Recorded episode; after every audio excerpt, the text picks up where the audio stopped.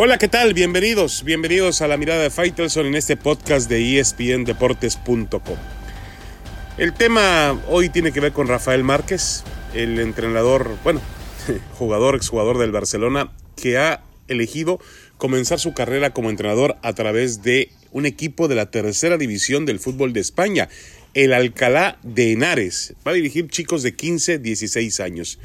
Y está bien, me parece que, el inicio de Rafa Márquez puede ser por ahí, le interesa tener un carnet de UEFA, él tiene una, una imagen en el fútbol europeo, ganada a pulso con sus días en el Barcelona, pero lo que más me llama la atención es si no habrá sido parte de, un, de una fuga de talento y al mismo tiempo un desperdicio, un desperdicio de sus eh, condiciones para el fútbol mexicano. Eh, Márquez en México, después de retirarse, de haber jugado cinco mundiales con la selección mexicana, Márquez eh, tuvo un breve y no muy exitoso paraje como directivo del conjunto del Atlas. No le fue bien, pero tampoco estaban las condiciones dadas para ello, eh, hay que admitirlo. Yo me lo imaginaba de pronto trabajando en la selección mexicana de fútbol, sea como gerente de selecciones, sea como auxiliar del Tata Martino en preparación para lo que podía ser el futuro técnico del el tricolor mexicano. Pero bueno, los directivos no lo vieron así.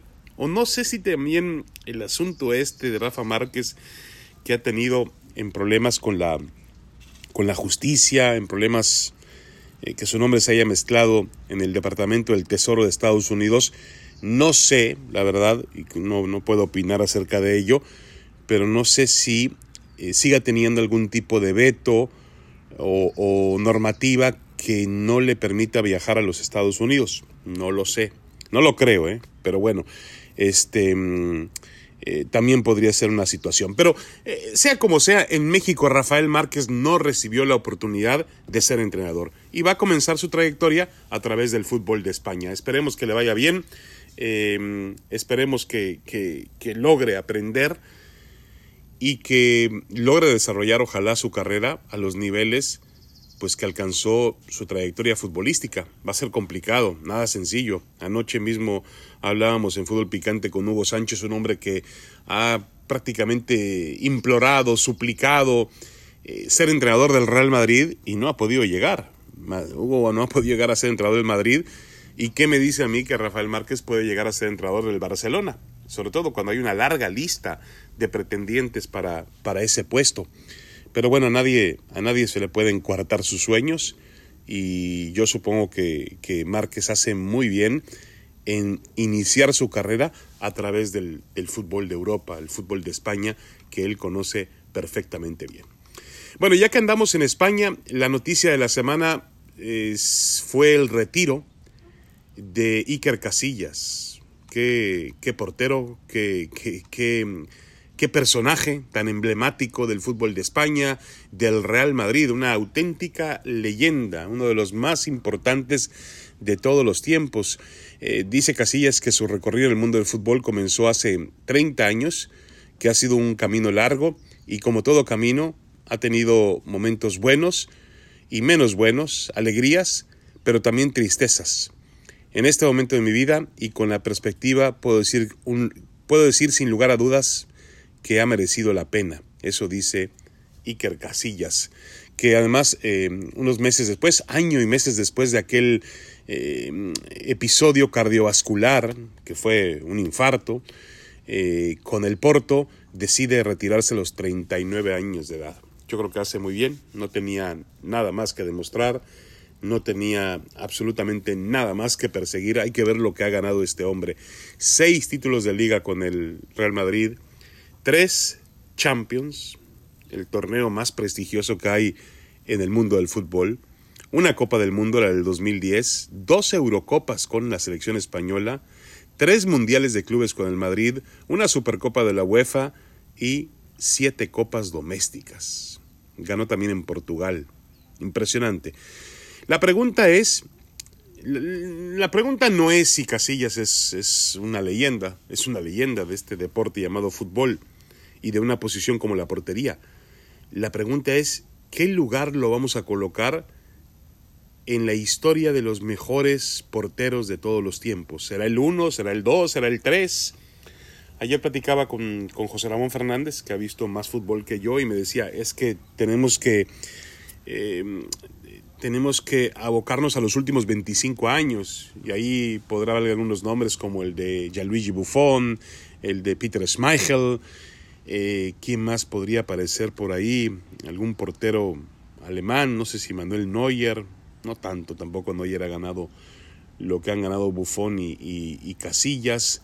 Em, pero el problema es llevarlo a la historia, a todos los tiempos, donde ya incluiríamos figuras como el inglés Gordon Banks, como el soviético, el ruso Lev Yashin.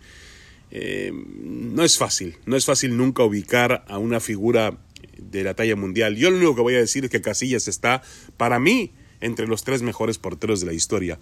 Un portero que gana tres Champions y una Copa del Mundo, ya lo quisieran muchos. Muchos, pero muchos.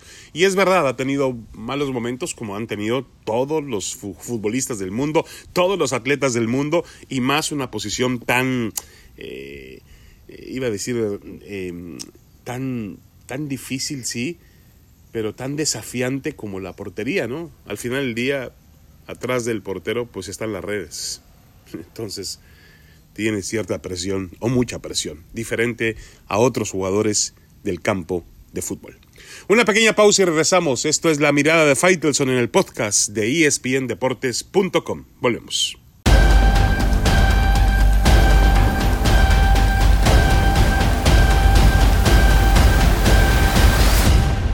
Regresamos, regresamos a la mirada de Faitelson en este podcast de espndeportes.com. Hablemos un poco del fútbol mexicano.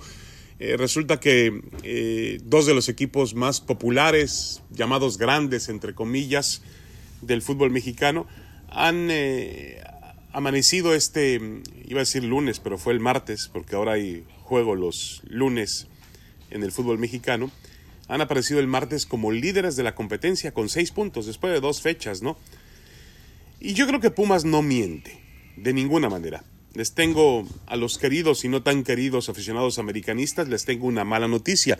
Pumas tiene los mismos puntos que ustedes en el torneo, a pesar de no tener, obviamente, la misma inversión que tiene el América. Y ese es el gran problema de Pumas. Pumas es un, un yo le llamo un grande pobre del fútbol mexicano se le exigimos que esté al nivel del América, de las Chivas, de Cruz Azul, de Tigres, de Monterrey, de León, de Pachuca, de Santos, y no tiene, bueno, el Toluca, y no tiene los alcances económicos de esos equipos, no los tiene. Es un equipo de un protagonismo pasional que representa una universidad muy grande como la Universidad de México, pero que en esta mm, adecuación de los tiempos del fútbol mexicano, donde los equipos regios enseñaron que la forma de competir es a base de grandes billetazos, a base de grandes inversiones, pues Pumas no puede, no tiene el apoyo de un patrocinador, no tiene eh, un patronato eh, y la universidad pues tiene que destinar fondos para otro tipo de cuestiones y lo entendemos perfectamente bien. Pero yo creo que Pumas no miente no miente de ninguna manera. Dos fechas más tarde parece muy temprano para hacer conjeturas de cualquier clase de fútbol. Eh, máxime en una liga como la MX donde la irregularidad brilla siempre por su presencia. Pero Pumas, como debe ocurrir, se las ha arreglado para superar un inicio atropellado. Su entrenador, el español Miguel González Michel, renunció, en apariencia por motivos personales, a horas de comenzar el campeonato. A pesar de ello, ha ganado los seis puntos en sus dos primeros juegos.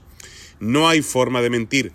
Pumas sufrió mucho en ambos partidos y si me apuran, no estoy tan seguro de que mereció el triunfo por lo que desarrolló durante los juegos. Además, enfrentó a dos clubes como Querétaro y Atlas que están predestinados a luchar en los últimos puestos de la tabla. Sin embargo, tuvo contundencia y sobre todo la presencia de un binomio ofensivo, el argentino Dineno y el paraguayo González, que no le piden nada a sus más eh, grandes competidores mientras define quién será su entrenador definitivo. Y con el director de Fuerzas Básicas de forma interina, que es Andrés Ligini, Pumas está en su papel. Mantenerse en un estado competitivo en un sitio de la tabla donde se le obliga a estar por sus condiciones pasionales e históricas, pero sin el dinero de quienes también pertenecen a ese nivel, Hablo del América, de Cruz Azul, de Rayados, de Tigres, de León y hasta de las Chivas. El torneo es largo y demandante, más con las condiciones que se celebra hoy, en medio de una pandemia. Pumas tendrá que mejorar en muchos sentidos. La parte defensiva se ha visto reforzada con un portero de la experiencia de Alfredo Talavera, pero debe encontrar una mayor cohesión en sus líneas y también que su medio campo ofrezca la suficiente producción de fútbol para surtir a sus dos letales delanteros. En esa tarea Pumas dependerá mucho de lo que hagan los sudamericanos, el paraguayo Juan Iturbe y el argentino Fabio Álvarez. Pumas no miente, es lo que es, es líder general, empatado con el América en tiempos donde es demasiado aventurado realizar conjeturas, pero lo que sí está claro es que Pumas está en su papel, el de pelear arriba, donde le corresponde, más allá de que tenga o no los recursos de sus clásicos competidores. Al torneo mexicano le falta mucho y es evidente que eh, eh, hay mucha irregularidad Nada es definitivo en este momento, pero la verdad es que la campaña, el inicio de la campaña de Pumas ha sido mejor de lo que se esperaba, eh, dadas las em, condiciones, la renuncia de Mitchell y el hecho de que no han todavía eh, anunciado un entrenador definitivo. Se habla de Israel López, eh, se habla de dejar a Ligini, se descartaron ya, Hugo Sánchez, por ejemplo, dijo que no, que no, no, no, no, no, no iba a aceptar el puesto.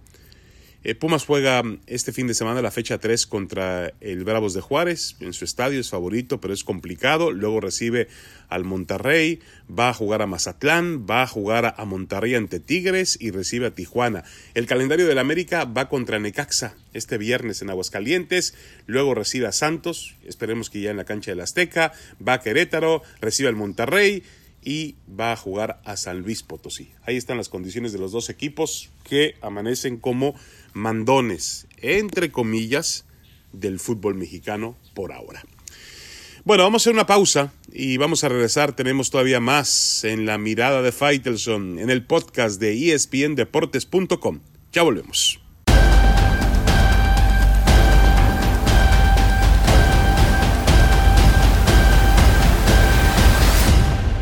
Muchas gracias, muchas gracias por continuar con nosotros en la mirada de Faitelson.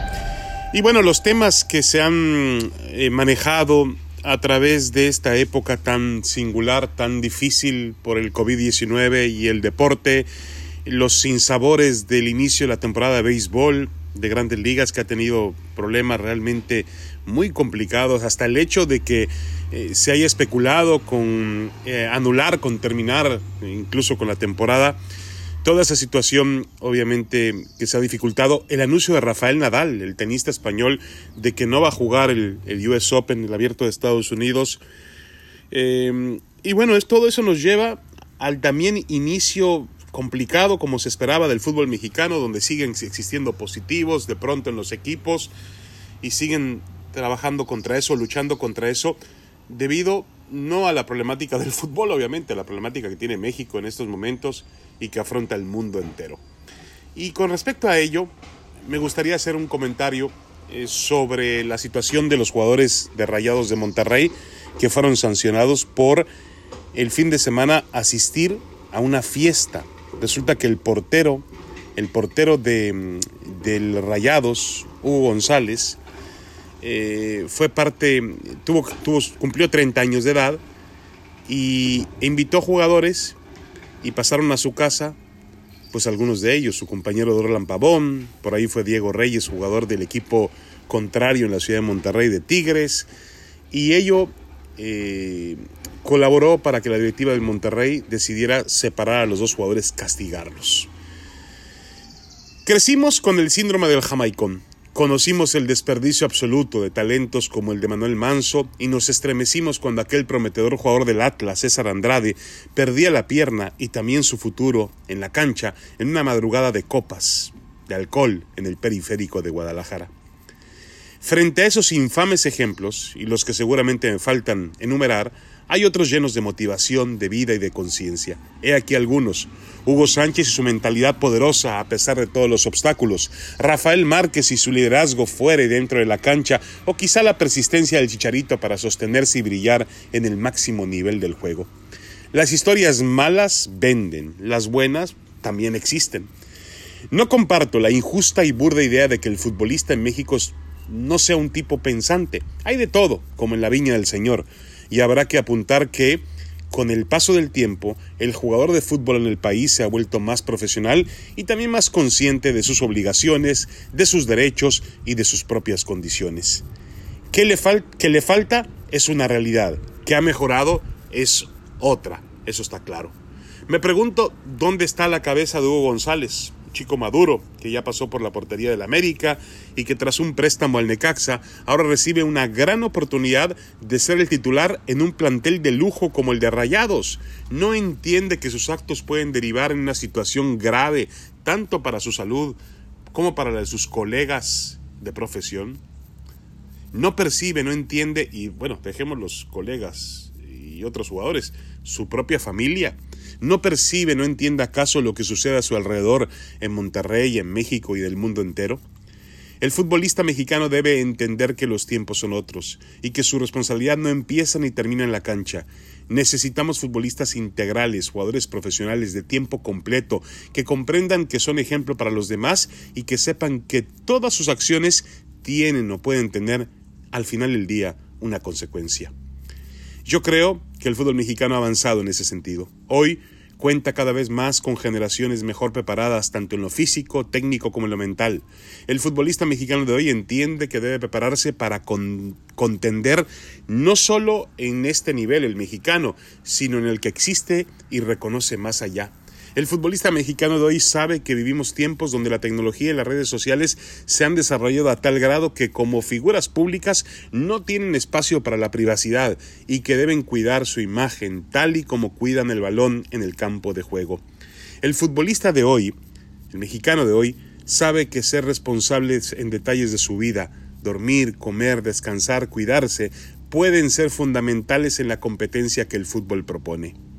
Al final del día no se les pide nada extraordinario, simple y sencillamente que honren su maravillosa profesión, la de ser futbolista. Los jugadores tienen que entender que tienen que ser más profesionales. Es la única manera de poder competir en este mundo. Bueno, ya nos vamos. Muchas gracias. Un abrazo, un saludo para todos. La mirada de Faitelson en el podcast de espndeportes.com. Un abrazo, saludos.